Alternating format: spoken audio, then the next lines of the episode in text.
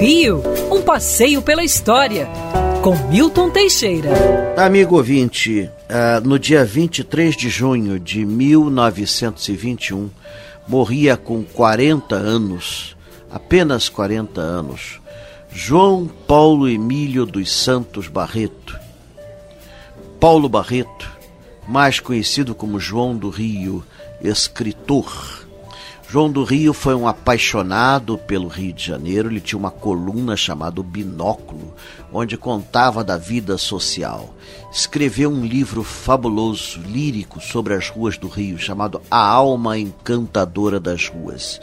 É uma história poética das ruas do Rio de Janeiro. Até hoje existem edições modernas desse livro, que é muito procurado por quem ama a história da cidade do Rio de Janeiro.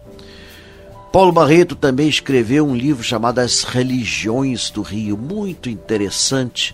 Ele analisa de um ponto de vista crítico as diversas religiões que existiam na nossa cidade, chegando a identificar cultos ancestrais praticados ainda na praia de Copacabana. Detalhe: João do Rio era agnóstico completamente. Ele era muito humilhado à época por ser negro e homossexual assumido, mas era um jornalista respeitado e temido. Chegou a ser convidado a entrar na Academia Brasileira de Letras, a qual veio a declinar por motivos pessoais. João do Rio era frequentador assíduo da Colombo e era muito gordo. Aliás, ele morreu exatamente assim.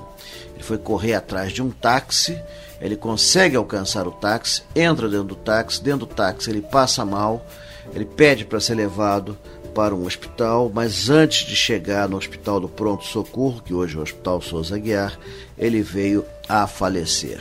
Está sepultado no cemitério do Caju, onde até hoje legiões de fãs levam-lhe flores. E há um bonito busto dele feito pelo Bernardelli, por, porém um pouco esquecido aqui no Rio de Janeiro.